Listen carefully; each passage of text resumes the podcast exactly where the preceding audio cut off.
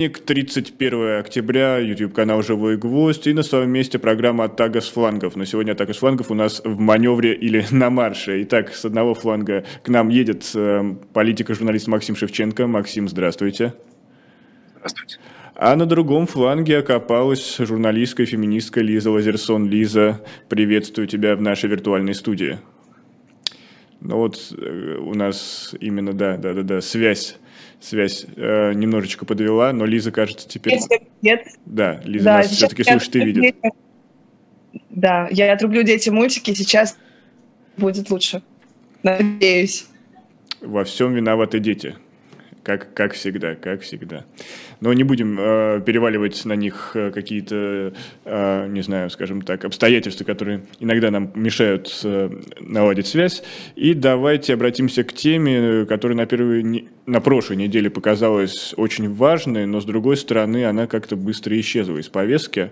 И я вот, наверное, даже поставлю вопрос, а стоит ли она нашего обсуждения. И речь идет о валдайской речи Владимира Путина.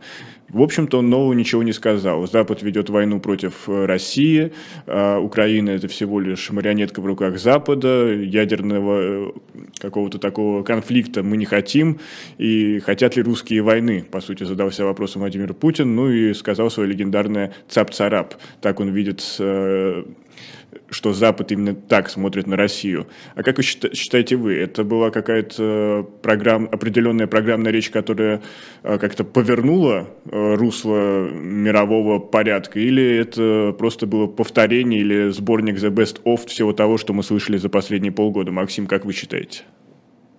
Ну, мне запомнилось из этой речи только одно, то, что он поблагодарил спичрайтеров за хорошо подобранные цитаты.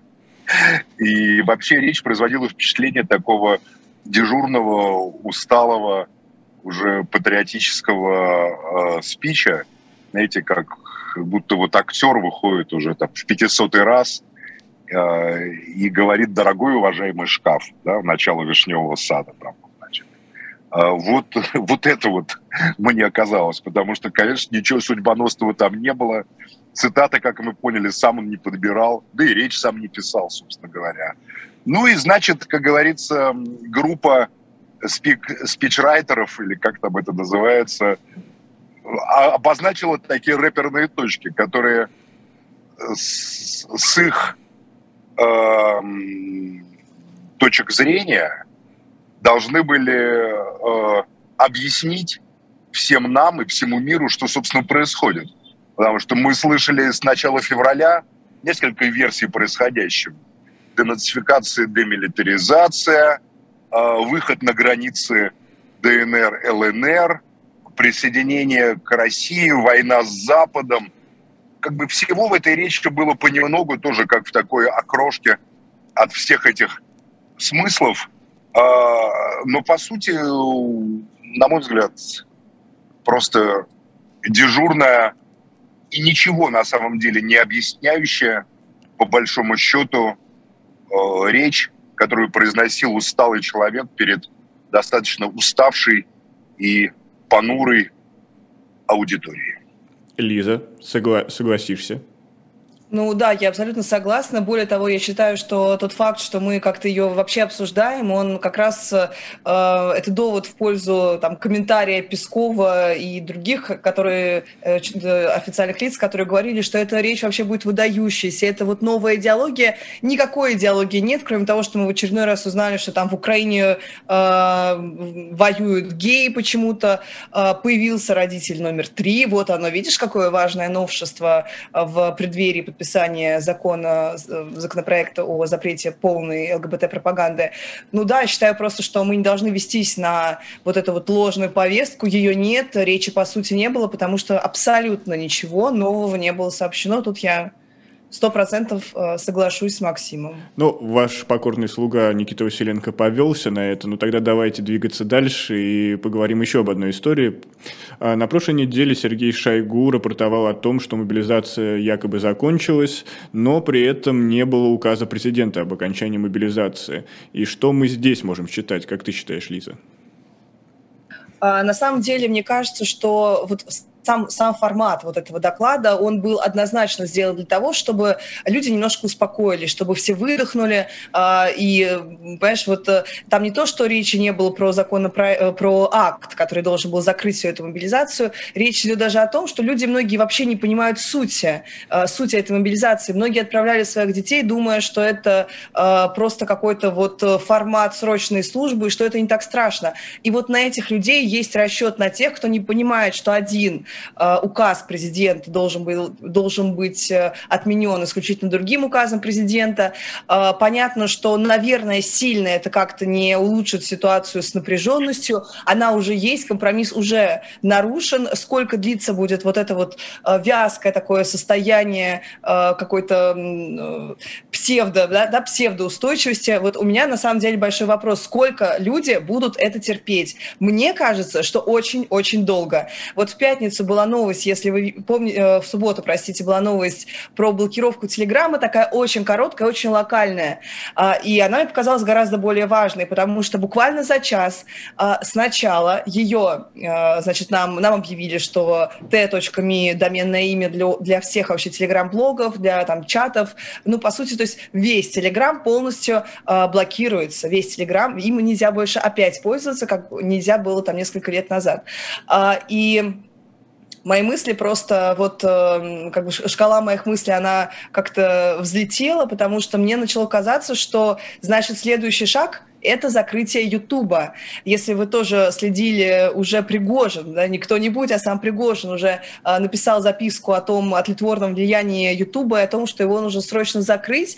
И я сначала подумала, боже мой, где Пригожин, где Ютуб, а потом я подумала, что можно все, ты понимаешь, вот э, с тем, что вот так вот в один момент можно отключить Телеграм, через час, правда, нам его включили, но по общественной реакции стало понятно, что никаких правил нет, э, можно уже руководствоваться чем угодно, можно какие угодно там э, вводить новые правила, как у нас говорили в 90-х, people's have it, то есть народ безропотно все это проглотит, и, в принципе, я думаю, что уже вот, я просто про уровень вот этого напряжения, конечно, ну, отмена формальной мобилизации вряд ли сильно как-то его снимет, и вот такие вещи, которые все-таки как звоночки, как какие-то появляются постоянно, да, вот эти сообщения о блокировках, они говорят о том, что это все будет продолжаться. Недовольство в таком вот э, каком-то замершем э, формате будет э, продолжаться, если не расти. И что из этого будет, непонятно. Но я надеюсь, что у нас же есть Андрей Рудой, который уехал во Францию, там, Жаком, Жаном, Люком, Жан Люк,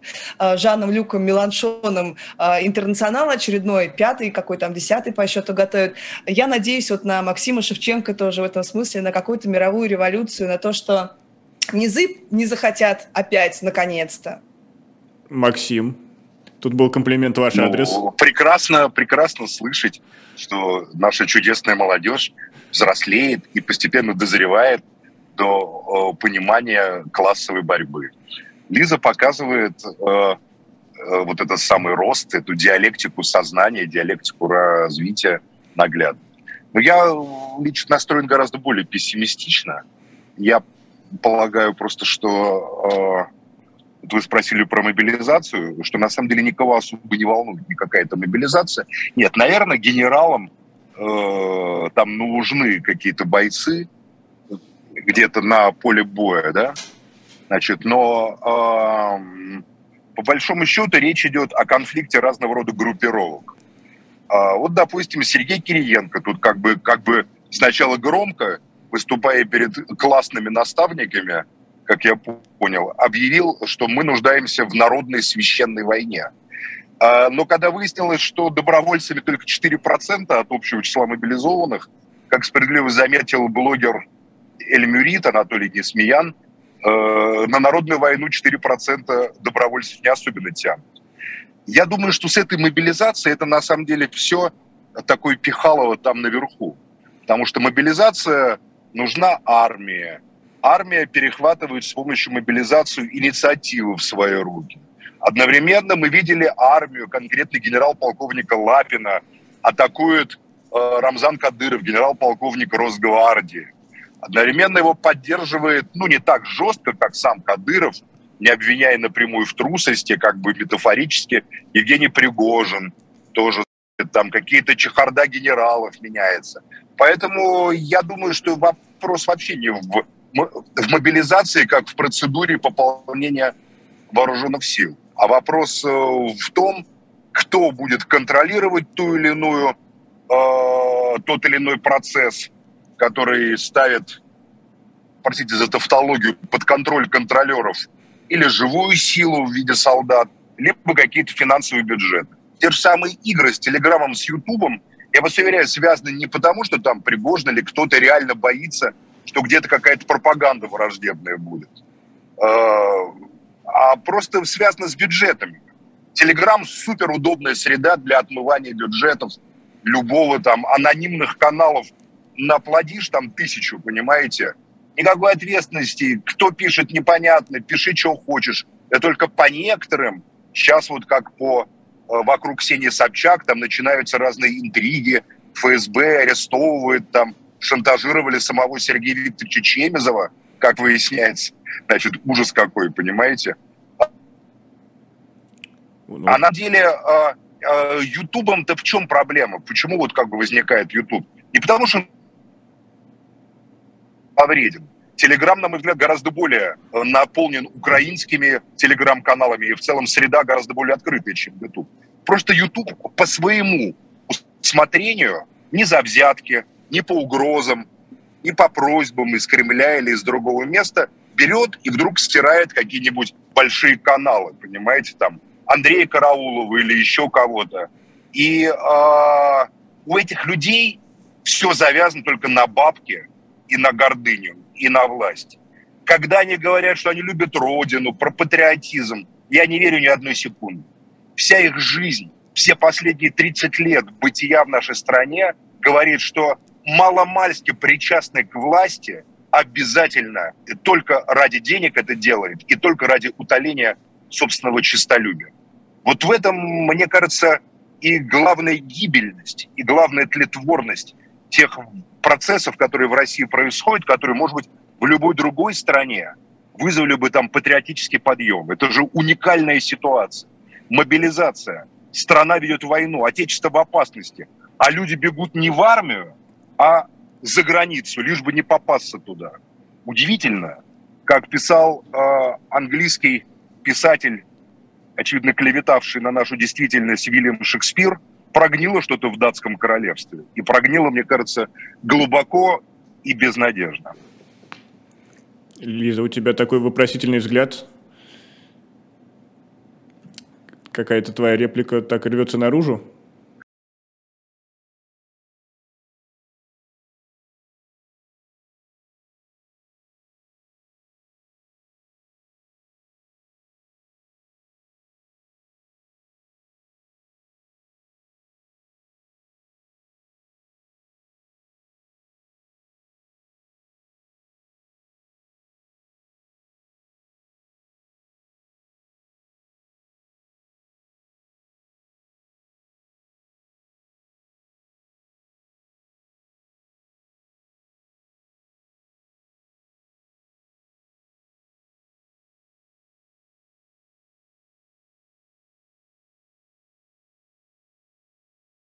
Про мага и волшебника.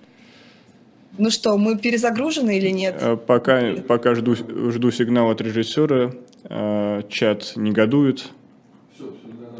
Ага, и тут говорят, и тут говорят, что мы в эфире, и что звук вернулся, и что это, ага. не знаю, хоть и YouTube попытался нас, наверное, взорвать, э, уничтожить, но это не вышло. Мы держим оборону. Лиза, продолжи свой панчлайн те писали, что без звука было лучше, ребят. Так что это к нам, к нам вопросики, вопросики.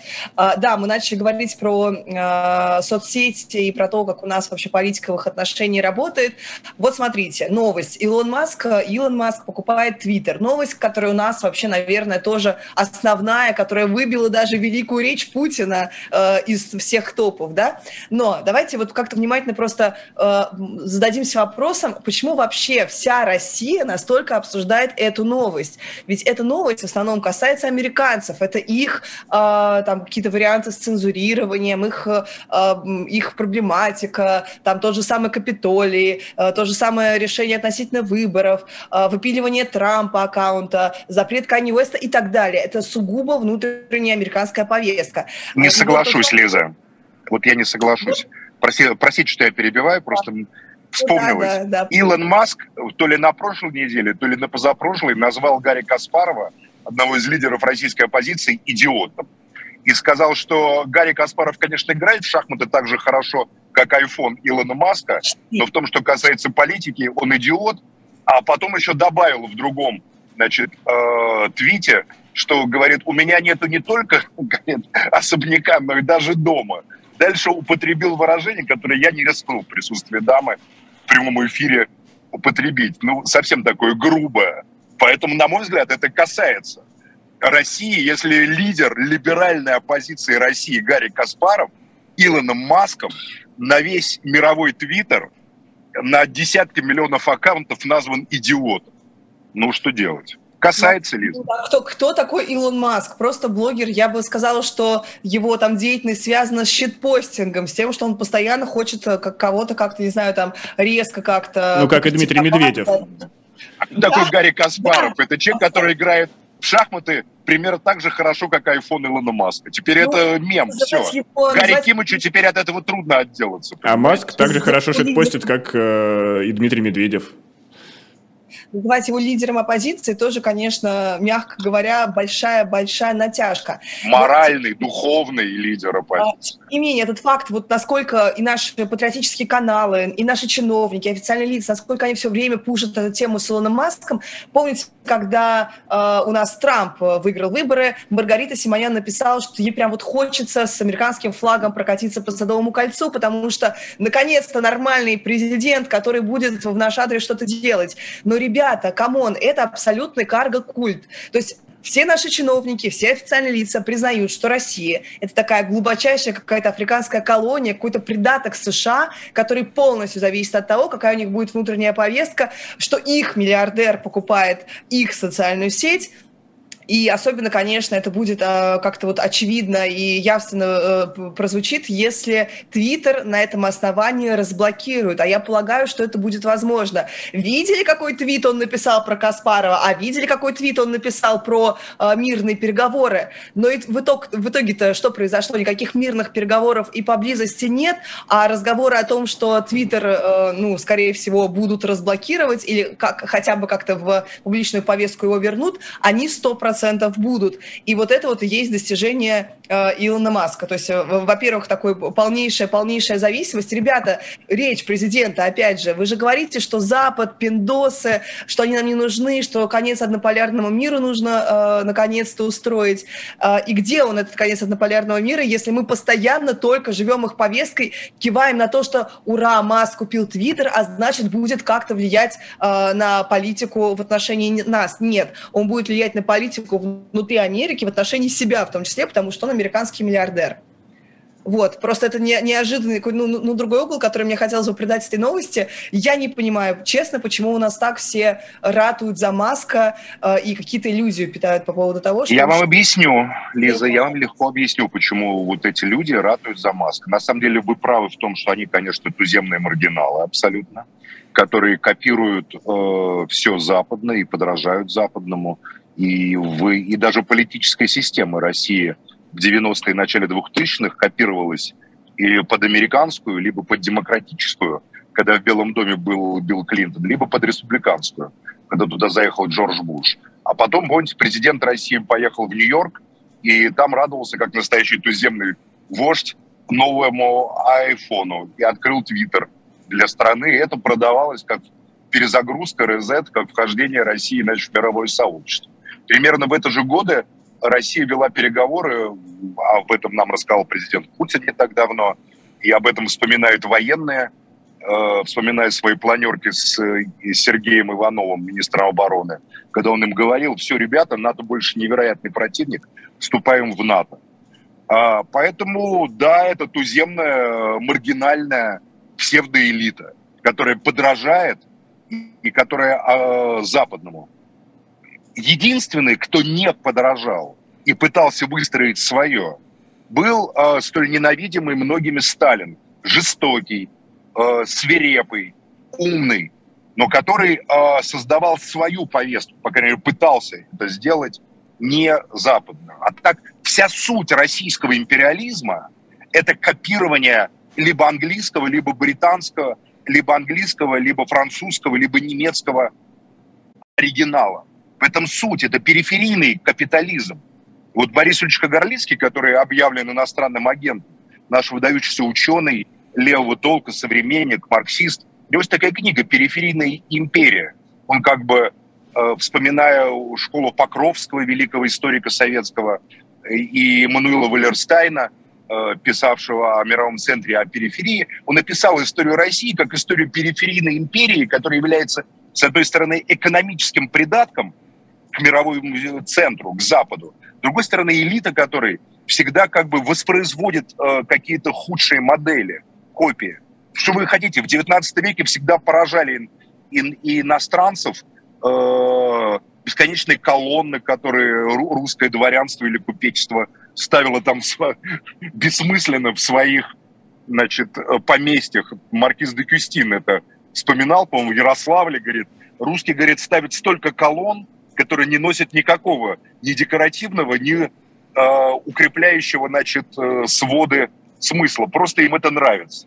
А, поэтому тут нет ничего необычного. А что касается Твиттера, Илона Маска – это совсем другая история. Илон Маск является ответом республиканского, глобального, если угодно, традиционалистского клуба э, либерализм.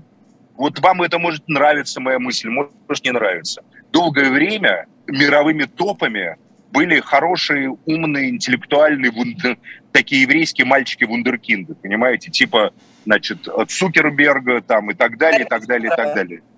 Да, Гарри Каспарова там и так далее. Вот Илон Маск – это ВОСП, более того, южно-белый южноафриканец, мать канадка, а отец немец. Мы уже это обсуждали в одной из передач. У отца его достаточно нет, он, нет, он, по по матери немец, по отцу там, э, как бы сказано, британская аристократия или что-то в этом роде. Вот Илон Маск, в нем нету ничего ни от еврея, ни от либерала. Это, не конечно, ответ. Нет, Лиза, я сейчас говорю серьезные вещи. Вы я с огромной симпатией отношусь к евреям. Я вам просто говорю, как это все, какой дискурс, каким дискурсом мы имеем дело, по моей догадке. Его преподносят – как бы вот эпоха еврейских э, гениальных либеральных вундеркиндов, миллиардеров закончилась. В ответ вот этот белый мир, антисемитский вполне, поверьте, вполне российский, вполне реставрационный по отношению к э, расовым теориям и фашистским теориям Европы и Запада. Я не говорю, конечно, что Илон Маск фашист там, или расист или нацист, избави бог.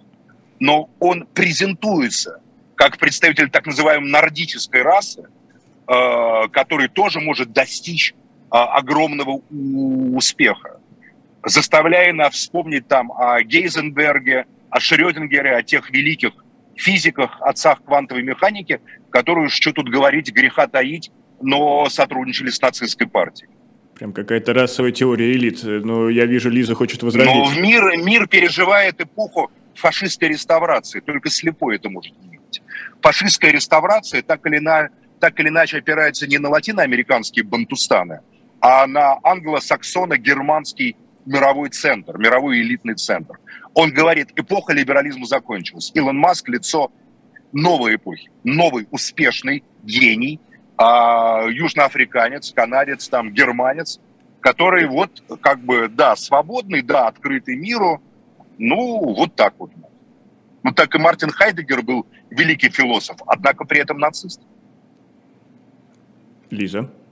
А, ну, хочется, во-первых, сказать, что э, Илон Маск, он, э, у него же мать из ЮАР, да, то есть он какое-то время там жил. Нет, у него мать из Канады, мать из Канады. Ну, подождите, они же, ну, они же из ЮАР, то есть они... Э, Нет, у него отец, отец из Африки, мать из Канады. Неважно, я не Канадка. готова мерить, мерить черепа и заниматься вот этим вот этнической чистотой и какими-то корнями э, Илона Маска. Поверьте, к сожалению, в мире есть люди, особенно в элитах, которые не только готовы это делать, Лиза, поверьте, но которые это всегда делали и будут делать. Я вам верю, вот ситуация, ситуация после 45 -го года заканчивается. Фашизм, идеи расовой теории, кастовой, там, э, кастового преимущества стали легальны.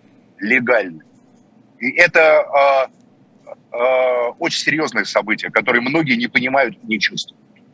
Ну, смотрите, во-первых, э, подтверждая немножко тезис Максима, могу сказать, что в первые там часы или в первые дни количество э, N word, да, упоминание слова на букву N, то есть нигер, там, да, например, оно выросло на 500% всего-навсего в 5 раз. Понятно, что, скорее всего, люди пытались так э, попробовать, э, что называется, похулиганить, поскольку вроде как Маск, э, владелец теперь Твиттера, абсолютная свобода слова, вот эти вот либертарианские ценности, абсолютная свобода слова, которые он постулировал. То есть он никогда не говорил, что он либертарианец, но он всегда говорил, что он за полную свободу слова. Но но не надо обманываться по поводу того, что эта свобода слова будет достигнута, по поводу того, что Илон Маск такой независимый белый гений, который себя что-то такое отдельное представляет, который с нуля чего-то добился, какого-то суперинновационного бизнеса. Конечно, нет. Надо понимать, что сегодня любой бизнес такой большой, это государство, это государственные субсидии. Его компания SpaceX, его компании, ну, все его почти компании имели огромные дотации государства. Он участвовал во многих грантах, при этом публично он всегда из себя, конечно, конечно же, рисует э, такого независимого, настоящего, трушного капитализма, э, капиталиста. Но, как мне, кстати, сказал в утреннем эфире либертарианец Михаил Светов, э, что, конечно, э, капиталисты, они, э, вернее, если человек либертарианец, это не значит, что он не может пользоваться услугами государства, дотациями государства. Пожалуйста, э, ну, окей, допустим, допустим, может, но тем не менее, давайте все-таки зафиксируем, что э, Илон Маск не, не независимый предприниматель, у него большое количество все-таки... Нет, Лиза, никаких независимых предпринимателей, это сказка. Конечно, особенно в таком... Никаких предпринимателей, которые зарабатывают 300 миллиардов долларов, независимых не бывает. Вот, Они связаны либо со спецслужбами, либо с системным криминалом, либо с государством. Либо, либо представляют, там, либо с попами, клерикалами, представляют чьи-то интересы. Нет никакого независимого бизнеса. Эта легенда завершена. А, поэтому те ценности, как там открытость, какой-то там независимости и абсолютной свободы слова, которые он так вот ярко, да, везде а, пропагандирует, они у меня тоже вызывают вопросы. Ведь вспомните нулевые, когда все только вот, вот эту зарю социальных сетей, когда людям казалось, что действительно абсолютная свобода, теперь можно все, и как постепенно мы эту свободу теряли. Сначала у нас появился ВКонтакт, до еще всяких ФСБшных историй, где мы начали выкладывать нашу официальную информацию. Помните, там требовалось требовалось, во-первых, э, твое официальное имя, э, фамилия, э, группа, университет и так далее. Потом они начали верифицировать себя с помощью паспорта, а потом уже, понятно, там они были поглощены государством, фактически ФСБ взяла над ними контроль. То же самое происходило и с Фейсбуком. Про Фейсбук тоже некогда была такая идея, что вообще про все соцсети, про весь интернет была такая какая-то утопическая у всех идея, что это будущее абсолютной, абсолютной свободы, отсутствие государства. Ну вот, например, как криптовалюта круто, да, вот на таком уровне этого вот на заре своей а, все происходило, всем это очень нравилось. В итоге ничего этого не произошло. Я думаю, что с Твиттером и Маском точно такая же будет ситуация. Неважно, как он это сейчас... Не совсем. Твиттер – это символическое пространство. Напомню, что Твиттер э, заблокировал в свое время президента, действующего президента США Трампа. Это было такое покушение на поправку э, о свободе слова к американской конституции – и тогда Твиттер ответил, что так как он не является американской компанией, не обязан подчиняться американским законам, он блокирует это как экстерриториальная глобаль, как бы глобальная сеть. Потому что не согласен там с идеями Трампа, а американские поправки, которые запрещают запрещать говорить кому бы то ни было э, любые слова, они типа вот не имеют к этому отношения. Тогда велась дискуссия о том, что если сеть слишком большая, носит ли она юридически уже характер по-прежнему частного медиа, которым распоряжается там, там узкая группа лиц, или уже как бы общественно значимая такая вот широкая такая как бы сеть. Поэтому я думаю, что Твиттер это чисто символическая вещь. Восстановление Твиттера это, как говорится, начало крестового похода, реванша трампистов. Я, кстати, не уверен, что Трамп э, э, будет выдвигаться на президента. Не уверен. Но Трамп, безусловно, является тараном тараном это всего. И сейчас именно перед выборами в Конгресс и в Сенат, которые являются политически судьбоносными, поверьте, от которых зависит очень много. В контексте этих выборов республиканцы говорят, что сократят помощь Украине. Байден ответь, куда ты подевал 665 миллиардов долларов, которые переданы Украине. Перед этими выборами украинцы организовывали это наступление на Херсон и пытались взять Херсон. Не смогли взять Херсон, и уже не успеют взять Херсон до 8 ноября, до выборов в, в Конгресс. Именно к этому моменту, чтобы усилить впечатление от сокрушительной победы республиканцев, Маск еще и покупает Твиттер именно сейчас. Твиттер, который являлся символом унижения Трампа и республиканской партии. Это, конечно же, реванш. Он, конечно, говорит, вы такие дебилы, что ваше оружие, с помощью которого вы нас в 2020 году мочили, да, блокируя, теперь оно мое. За бабки вы готовы на все. С вами, говорит Маск, даже воевать неинтересно, потому что вы готовы все продать. И каким унижением он, он увольняет этих топ-менеджеров Твиттера, понимаете, которая, вот эта женщина, которая как раз отвечала за цензуру, глава юридического отдела, уволила ее в прямом эфире, сказала ей, пошла вон из прямого эфира. Она там, у нее челюсть отвисла, и она пошла вон в итоге. Конечно, это реванш. Это реванш республиканско-консервативных сил. Make Twitter great again. Ну, наверное, да. Нет, Твиттер это оружие, он может его забыть. Уже все сделано. Ему не надо его развивать именно как бизнес, как социальную сеть. Это все вот все говорят, это вчерашний день. Возможно. Но символическое решение 40 миллиардов. Это не очень большие деньги, на самом деле, для такого масштаба. 40 миллиардов и вырвано огромное оружие. А ведь в Твиттере сидят все навальнисты, Волков там. Это их любимый как бы источник, понимаете? Я не, не знаю, как теперь это все пойдет, вся эта глобальная чистка по социальным сетям. Ну, в общем, это достаточно серьезное символическое действие. Захват Илоном Маском Твиттера. Может быть, может быть, спорить не буду, но мне понравилось, как Максим обрисовал нам картину, с каким, знаешь, вот как, как советский человек Маск покупал, и такой, мрази, капиталюги продажные, вот, жрите ваши... Я уверен, я уверен, судя по Маску, судя по его риторике, он не стесняется, не сдерживает себя в риторике. Он же не наркоман отмороженный, который сидит там и пишет чего угодно. Это осознанно. Это же не он даже, думаю, принимал решение оскорбить Каспарова. Он прекрасно понимает, кто такой Каспаров. Символом чего является Каспаров. Прекрасно понимает. И публичное на весь мир унижение Гарри Каспарова э, это, конечно, продуманный ход этой стратегической войны, которая объявлена глобальному либерализму. А Каспаров, извините, при всем э, при том, это не просто шахматист, который играет как айфон Илона Маска. Это символ глобального, либеральной а, та, такой революции, которая пришла после 91 года. Ну, кстати, Маск употребляет это. Он делал однажды в прямом эфире одного из стримов, но это так, просто так, факт, который мы вспомним. Ну, а сейчас мы прервемся на короткую паузу, буквально минуту. Это программа «Атака с флангов». Оставайтесь с нами. Максим Шевченко, Лиза Озерсон и я, Никита Василенко.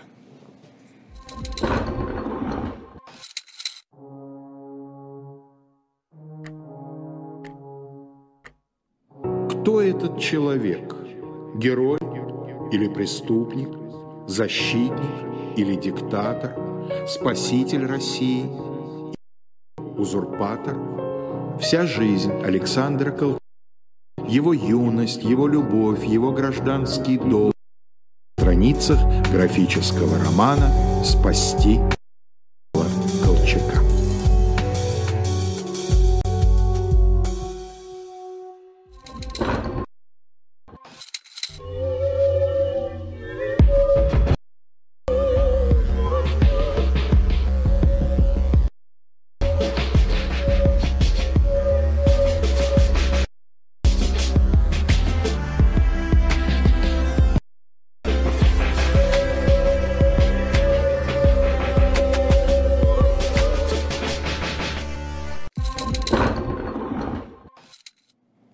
Продолжается программа «Атака с флангов». Лиза Озерсон, Максим Шевченко и Никита Василенко. Кстати, не забывайте поддерживать нас лайком, подпиской или донатом.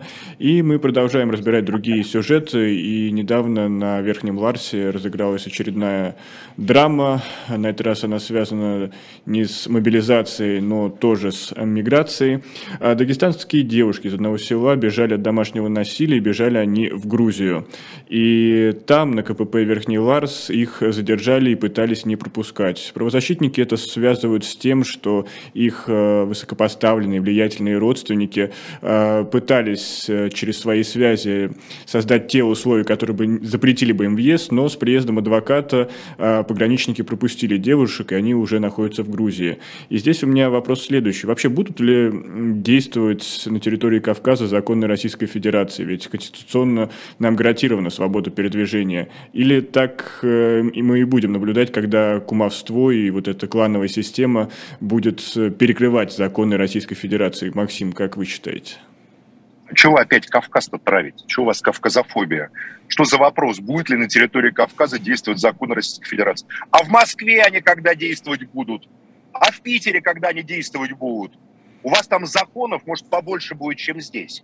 Понимаете, действия там кумовство, а здесь не кумовство. Здесь понятие. Здесь вас... понятие. Да, конечно. А чьи сыновья у вас становятся и дочки главами крупнейших госкорпораций? Когда Рогозин своего 25-летнего сына назначает на крупнейший институт э, авиакосми... значит, военного назначения, без высшего образования, без степени, и вы после этого смеете говорить что-то о кавказских кланах, о кавказском кумовстве, на Кавказе, по крайней мере, это понятно, чем объяснимо. Малые народы и честь каждого рода, каждого тухума, она имеет огромное значение для большого числа людей. Судьба каждого человека неотделима от его семьи, от его тухума. А здесь это просто жадность, наглость правящей верхушки, которая обеспечивает для себя, для своих потомков, для своей прислуживающей челяди, которые за ними портфели носят, сладкие теплые места – Поэтому хватит уже на Кавказ стрелки переводить. Отвечайте за всю страну. Вся страна превращена в место благопожирания этой страны, э, нашей, то есть страны, э, вот этой правящей клановой верхушкой. Кавказ в этом занимает меньше одного процента, поверьте.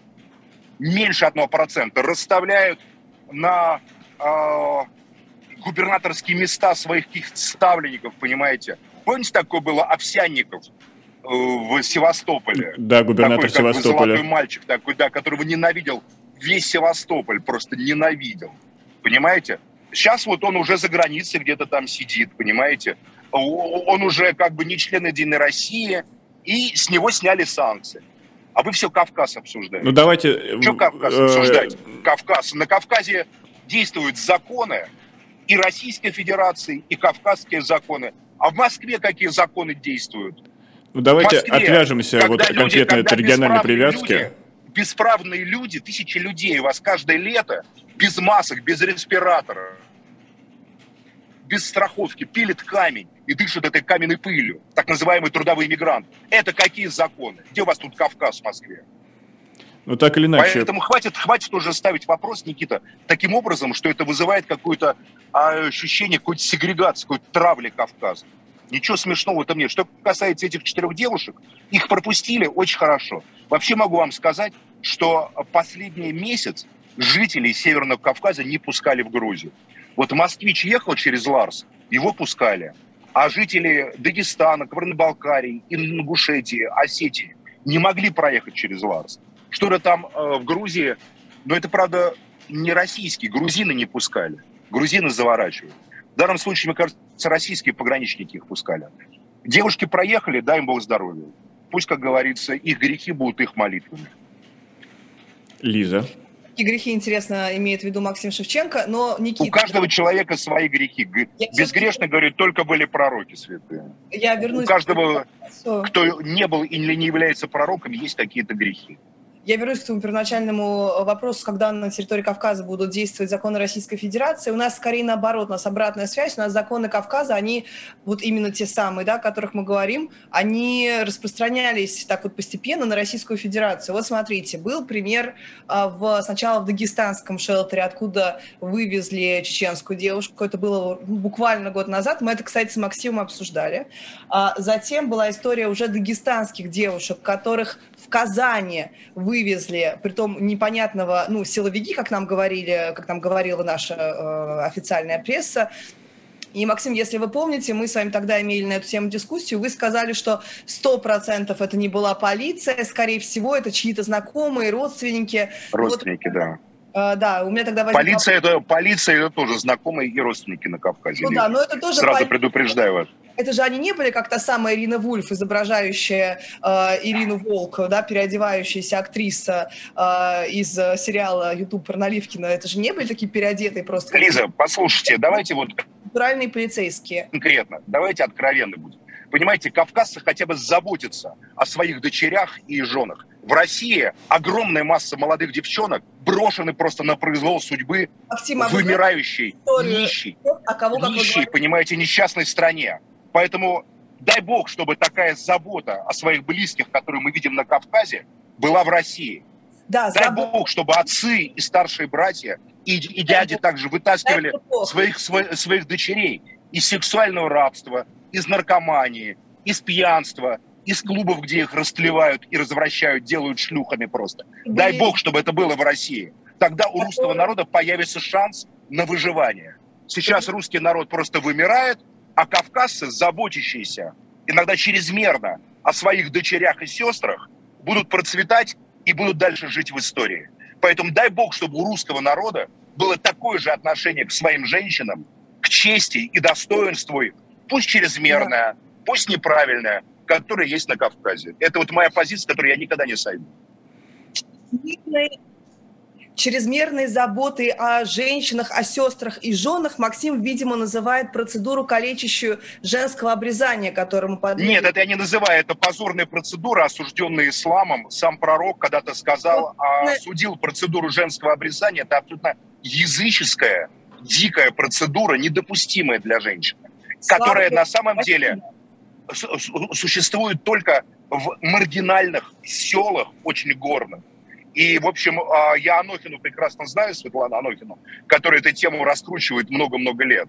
Но, а, поверьте, это абсолютно эксклюзивные вещи. Да. А вот это вот женское обрезание, которое... Хорошо. Максим, же, давайте по, по, когда, дадим когда Лизе слово попы, продолжить. Когда православные попы, когда православные попы, об этом писал московский комсомолец, соблазняют, трахают маленьких мальчиков. Вы же это не вешаете на русский народ, правда? Вы говорите, этот поп, мерзкий толоконный лоб, грешный разврат.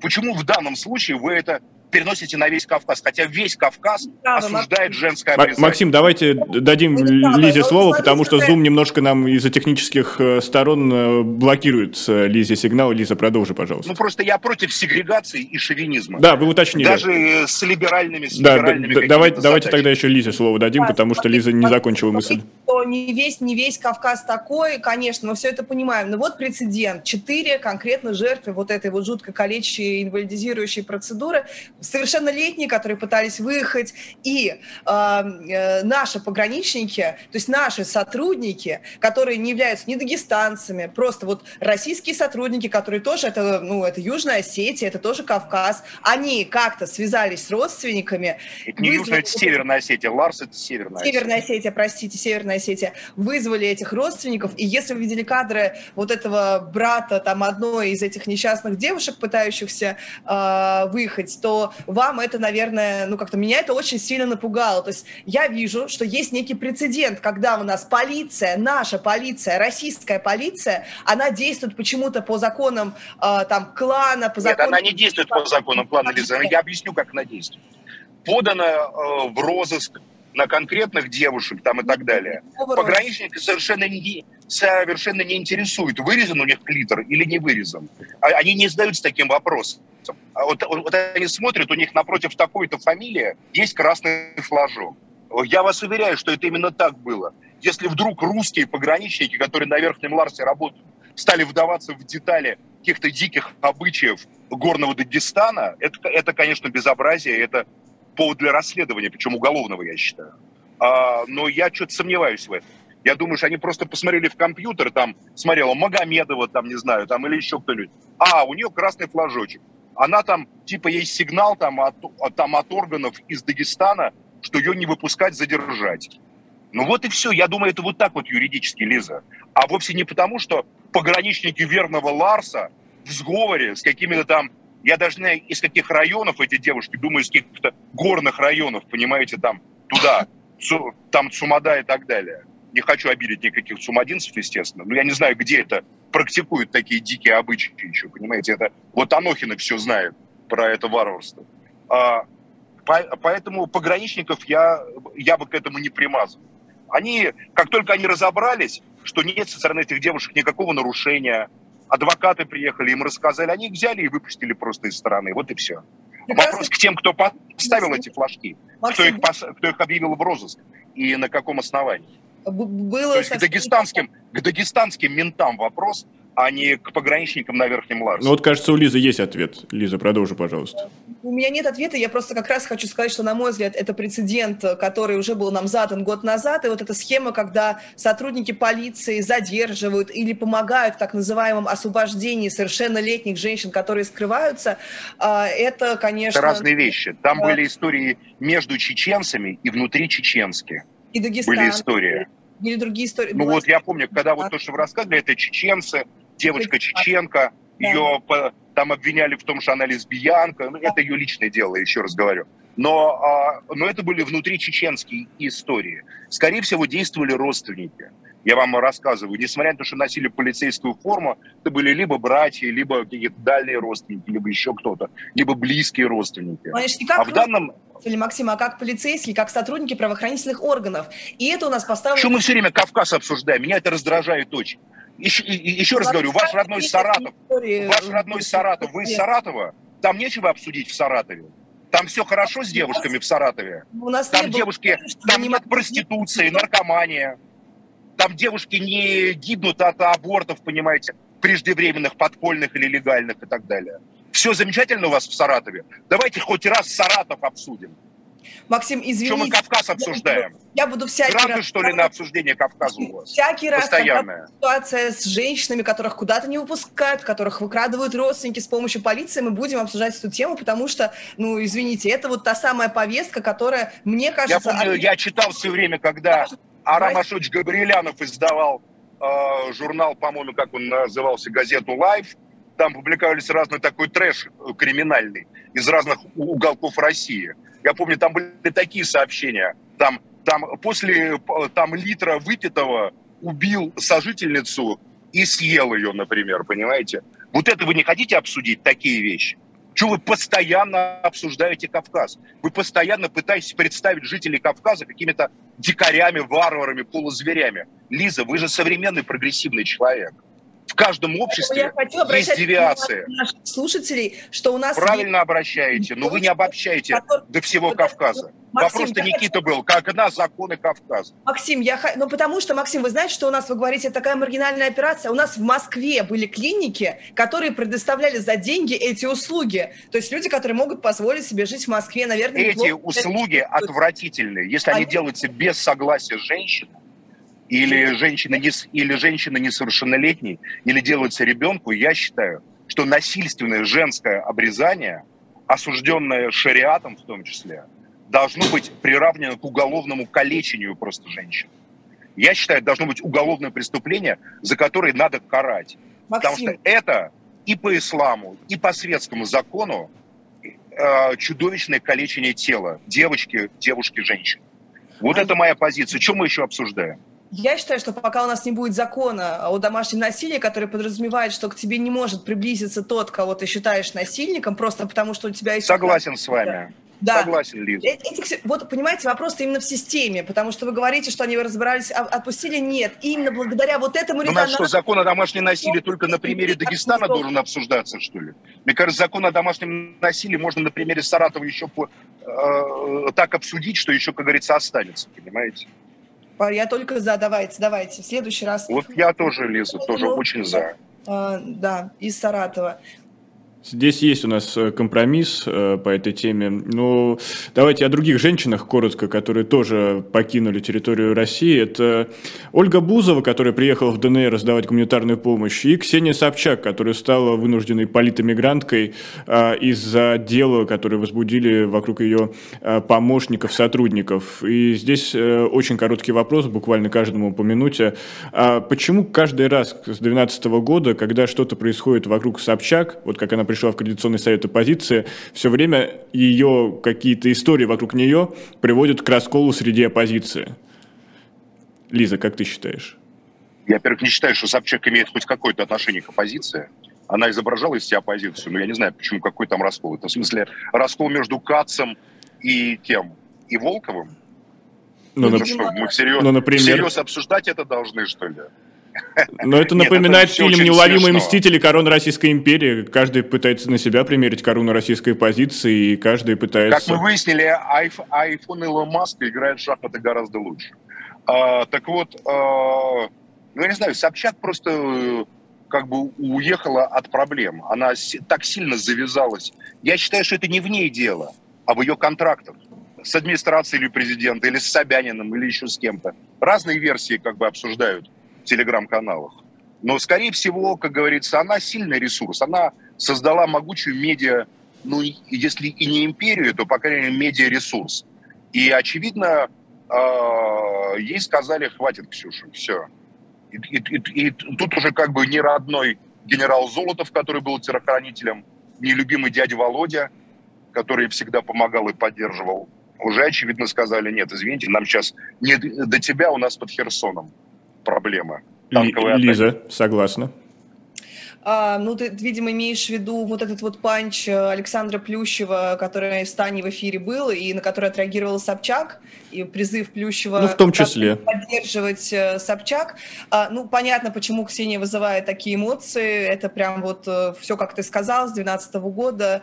Все ее всегда упрекают, и это будет за ней тянуться а, всегда. И, наверное, это правильно, с одной стороны, вот эта репутация человека, который поучаствовал спойлером, да, наверное, это правильно, но просто бросать бросать камни вслед человеку, который уезжает в политическую иммиграцию и говорить о том, что его не надо поддерживать, по-моему, это совершенно аморально. Что касается самого вот этого э, случая, действительно забавного, что э, Бузова вот в ДНР, а Собчакова фактически в политической иммиграции, э, мы, ситуация в том, что мы совершенно не знаем, как там обстоят дела действительно на самом деле, но это нам дает два четких сигнала. Первый, что нет вообще никаких неприкасаемых, уже выше я говорила, что можно все, и вот Собчак как правда. Да, считалась такой золотой девочкой, у которой даже были проблемы в, с 2012 года, у нее тоже были обыски. Тем не менее, накала такого не было и близко.